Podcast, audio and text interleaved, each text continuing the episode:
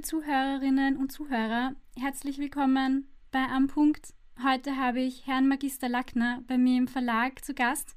Herr Magister Lackner, vor dem Interview würde ich Sie bitten, sich noch kurz bei unseren Zuhörerinnen und Zuhörern vorzustellen. Zunächst mal danke für die Einladung. Mein Name ist Daniel Lackner, ich bin Rechtsanwalt in Wien, habe eine kleine Kanzlei im vierten Bezirk und ich bin dort spezialisiert auf Vertragsrecht, streitiges Zivilrecht und vor allem Verbraucherrecht, wobei ich da immer dazu sage, für Konsumenten und Unternehmer, weil Verbraucherschutz für mich eben einerseits heißt, Verbraucher zu schützen, aber auch eben Unternehmer vor rechtswidrigen Verhalten von Verbrauchern zu schützen. Herr Magister Lackner, wir werden heute über Online-Rezessionen sprechen, vor allem wie Unternehmen mit diesen umgehen können und was es rechtlich zu beachten gilt. Vielleicht starten wir zu Beginn mit den Rechtsgrundlagen. Was sind die rechtlichen Grundlagen in Österreich für die Löschung von negativen Bewertungen im Internet? Also die Rechtsgrundlagen sind relativ breit. Im ersten ist immer zu bedenken, dass es hier auch um eine grundrechtlich durchdrungene Materie geht, ähm, weil immer auch äh, grundrechtliche Interessen äh, miteinander abzuwägen sind. Das sind einerseits die Meinungsfreiheit, Pressefreiheit, Glaubens- und Gewissensfreiheit spielt auch manchmal eine Rolle ähm, und andererseits oft die Eigentums- und Erwerbsfreiheit oder auch das Recht auf Privatleben. Das ist so die grundrechtliche Basis. Ähm, dort, wo ich am meisten zu tun habe, ist im Zivilrecht. Da ist recht relevant ist dort äh, Paragraph 1330 ABGB, ähm, der Schutz der Ehre und des wirtschaftlichen Rufs. Ähm, andererseits ist aber auch noch das E-Commerce-Gesetz wichtig, ähm, insbesondere Paragraph 16 und 18, weil es da insbesondere für die Plattformbetreiber dann unter gewissen Umständen Löschungspflicht und Überprüfungspflicht gibt. Zivilrechtlich auch noch relevant ist das Vertragsrecht. Ähm, da ist vor allem an die Richtlinien von den Plattformbetreibern zu denken und auch Namensrechte und Immaterialgüterrechte spielen eine Rolle. Eine Sondermaterie, die auch wichtig sein kann, ist das Wettbewerbsrecht. Da, also insbesondere dann, wenn es äh, um Bewertungen von Mitbewerbern geht oder um Bewertungen von Dritten, die diesen Mitbewerbern über Paragraph 19 UWG zurechenbar sind. Ähm, da ist dann an alles zu denken von Tatbeständen in der schwarzen Liste, wo es um gefälschte Bewertungen geht, ähm, aber auch über aggressive Geschäftspraktik, irreführende Geschäftspraktik, Herabsetzung eines Unternehmens. Ähm, das Wettbewerbsrecht spielt da alle äh, Stückeln. Auch wichtig ist äh, natürlich das Strafrecht äh, bei Bewertungen oder kann wichtig sein. Ähm, da ist das Hass im Netzpaket hat da ein paar Neuigkeiten gebracht, aber im Großen und Ganzen war es vorher auch schon relativ klar. Gefährliche Drohung, üble Nachrede, Verhetzung, Verleumdung, das sind die Tatbestände, die da zu denken ist. Und der letzte, noch größere Block ist das Datenschutzrecht. Ähm, weil es ja bei Bewertungen in der Regel um einen informationellen Mehrwert geht, der in Verbindung mit bereits bekannten Daten über ein Unternehmen verarbeitet wird. Und hier geht es eben dann um die Abwägung von schutzwürdigen, schutzwürdigen Interessen des Unternehmers einerseits, des Plattformbetreibers andererseits und Dritter auf Information und Meinungsäußerung. Warum ist dieses Thema so aktuell gerade? Ich habe dazu ein paar Zahlen mitgebracht. 93 Prozent aller Kunden recherchieren im Internet, um zu sehen, welche Qualität ein bestimmtes Produkt oder eine Dienstleistung hat oder wie vertrauenswürdig der Unternehmer ist. Google ist da natürlich am wichtigsten mit einem knappen Marktanteil von 90 Prozent, was Suchanfragen betrifft. Und das führt dazu, dass drei bis vier schlechte Google-Bewertungen ausreichen, um mehr als zwei Drittel potenzieller Kunden abzuschrecken. Und dieser große Einfluss auf den Umsatz ist unabhängig davon, wie groß das Unternehmen ist oder in welcher Branche das Unternehmen tätig ist. Und deswegen rate ich insbesondere Klein- und Mittelunternehmen, das Thema ernst zu nehmen und sich zu überlegen, welche Bewertungen finden sich auf welchen Plattformen. Und was ich in dem Zusammenhang vielleicht auch noch sagen möchte, ist, viele Unternehmer sagen mir dann, ich bin ja nicht auf Google, ich habe keinen Google-Account, ich hab, mich interessiert das nicht, weil ich bin auf diesen Plattformen nicht gelistet. Und ich habe schon nicht selten erlebt, dass Unternehmer dann bei einer kurzen Recherche herausgefunden haben, dass sie doch auf einigen dieser Plattformen gelistet sind, weil unter anderem Google teilweise automa automatisch Unternehmensprofile anlegt, ähm, aber auch auf vielen Plattformen es möglich ist, dass Kunden Unternehmensprofile anlegen und dazu gleich Bewertungen abgeben. Und so finden sich dann auf gewissen Plattformen doch viele Bewertungen oder Bewertungen äh, von dem Unternehmen, ohne dass das Unternehmen vielleicht sogar davon weiß. Und das kann natürlich einen signifikanten Einfluss dann auf das Geschäft haben. Besteht in Österreich überhaupt ein rechtlicher Anspruch auf Löschung von negativen Rezessionen? Ein Anspruch auf Löschung jeder Negativbewertung per se besteht jetzt nicht. Das wird die Meinungsäußerungsfreiheit unzulässig einschränken und wird meiner Meinung nach auch ein Bewertungssystem wenig sinnvoll oder vielleicht sogar gänzlich unbrauchbar machen.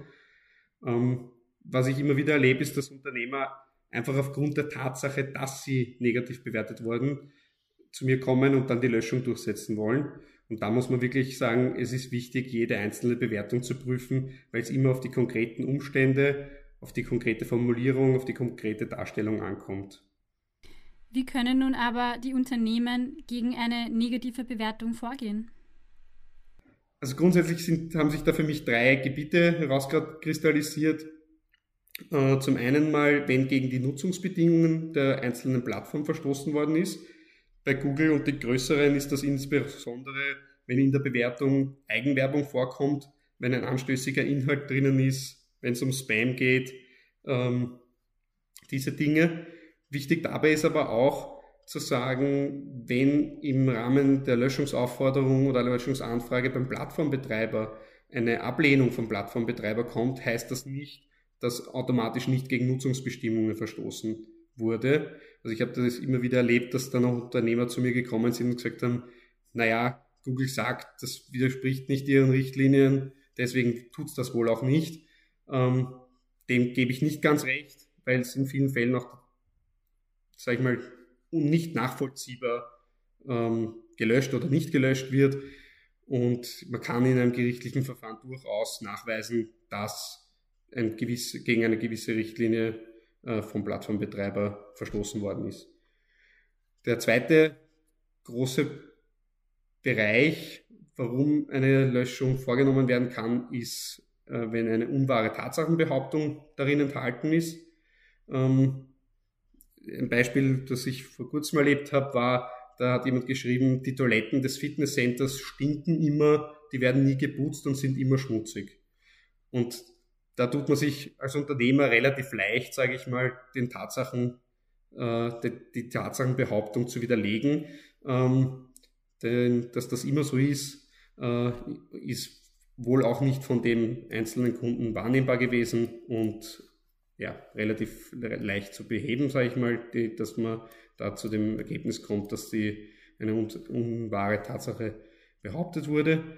Ähm, in dem Zusammenhang auch erwähnenswert ist, dass Ein-Sterne-Bewertungen implizit auch immer Tatsachenbehauptungen sind, nämlich zum Beispiel die Tatsache, dass man Kunde oder Kundin des Unternehmens war oder ist.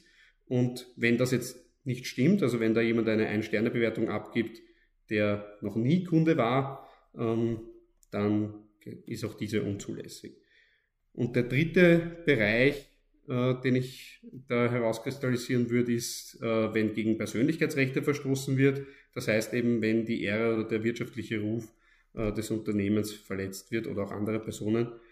Ähm, und da ist das klassische Beispiel, wenn der Eindruck durch den Kommentar, der Eindruck erweckt wird, dass sich das Unternehmen regelmäßig gesetzwidrig, zum Beispiel regelmäßig äh, nicht den Gewährleistungspflichten nachkommt oder regelmäßig die unternehmerische Sorgfalt äh, vermissen lässt. Ähm, wenn dieser Eindruck durch den Kommentar entstehen kann, dann kann dieser gelöscht werden oder die äh, Löschung beantragt werden. Können Mitarbeiterinnen von Unternehmen verlangen, dass ihr Name aus Bewertungen gelöscht wird? Das ist immer eine Frage des Einzelfalls.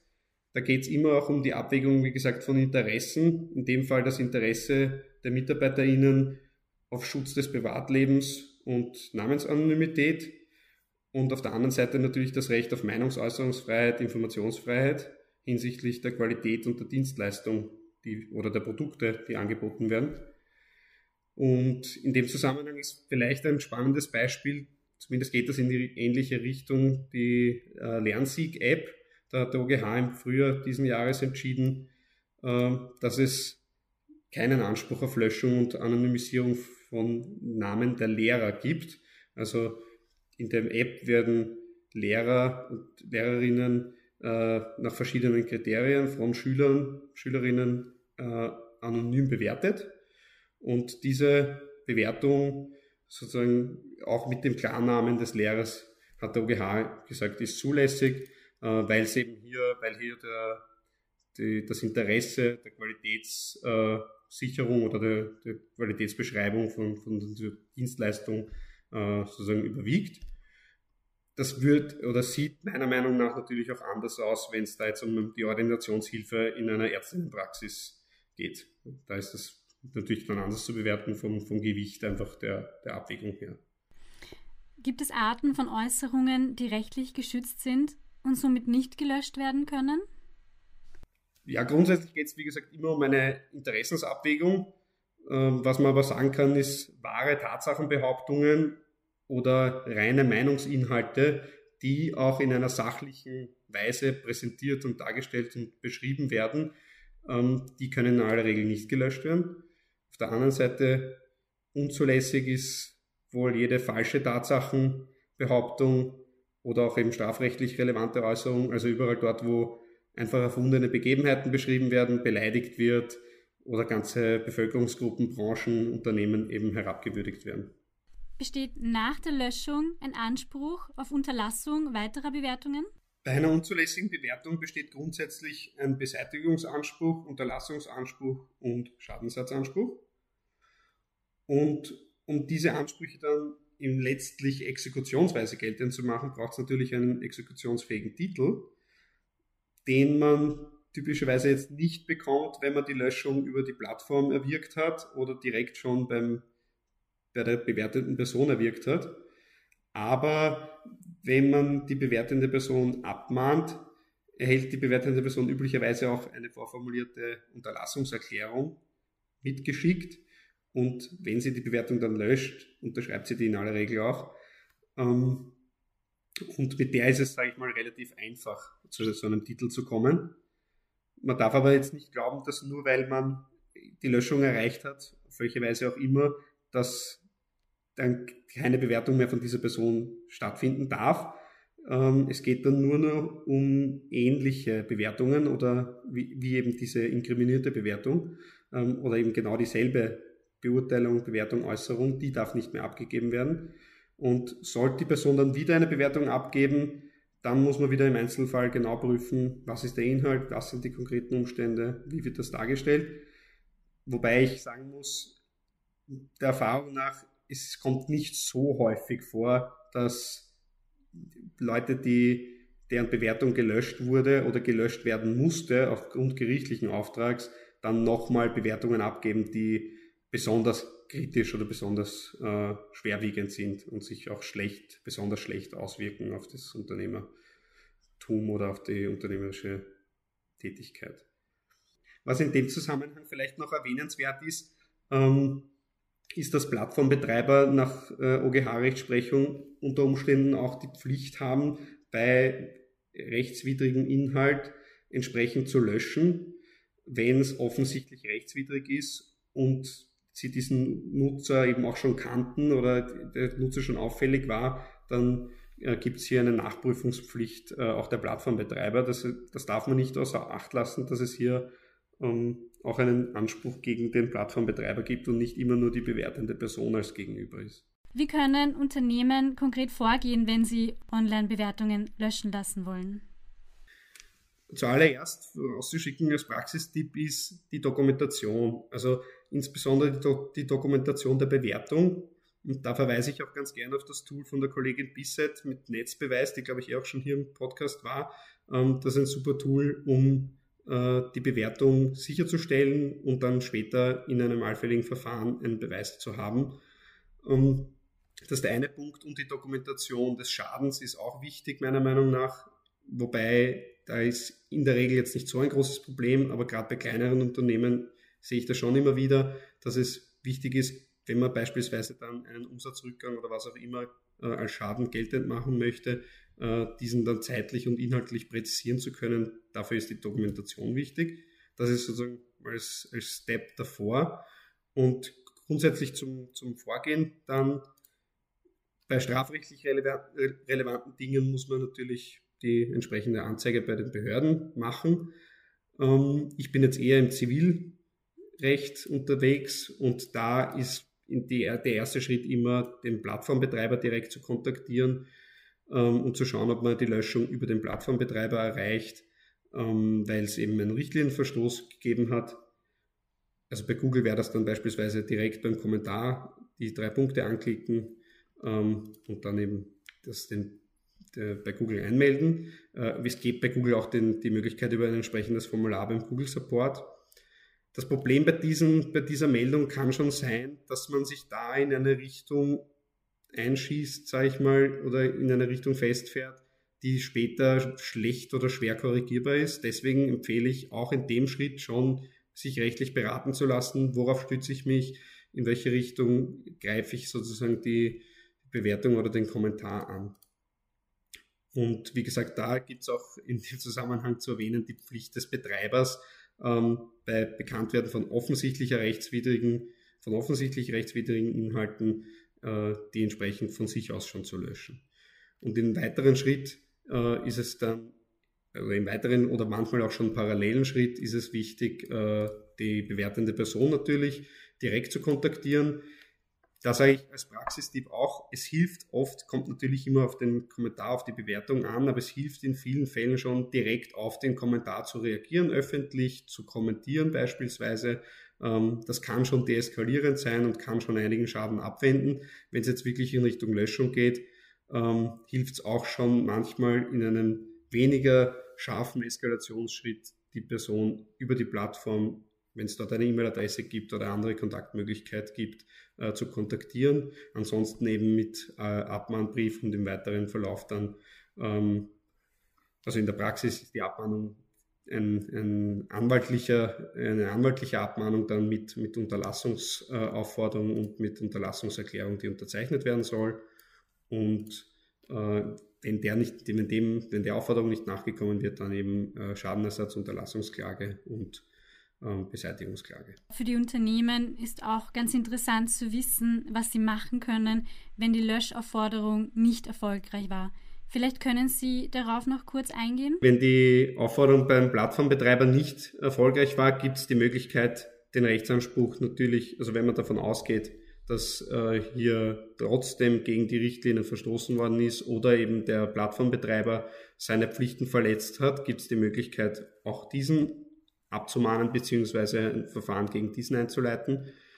Ähm, ansonsten eben bietet sich auch immer an, direkt mit der bewerteten Person in Kontakt zu treten, weil sich das auch auf diesem Weg manchmal lösen lässt. Es ist, äh, gibt natürlich viele Fälle, in denen negative Bewertungen so krass negativ ausgefallen sind aus einem bestimmten Grund, weil es eine gewisse Historie hat oder Geschichte gibt dazu. Ähm, da wird es dann nach aller Erfahrung nach nicht zu einer Löschung kommen aufgrund der Abmahnung. Ähm, aber im schlimmsten Fall oder im äußersten Fall muss man eben dann auch zur Klage greifen und sich sozusagen da äh, vor Gericht drüber streiten. Herr Magister Lackner, vielen Dank, dass Sie heute bei mir zu Gast waren. Haben Sie noch abschließende Worte? Eigentlich nicht. Danke für die Einladung. Ich freue mich, dass ich da sein durfte. Dann verabschiede ich mich jetzt von Ihnen. Auch verabschiede ich mich von Ihnen, liebe Zuhörerinnen und Zuhörer. Ich hoffe, Sie bei der nächsten Ausgabe wieder begrüßen zu dürfen. Bis zum nächsten Mal bei Am Punkt. Am Punkt. Am Punkt.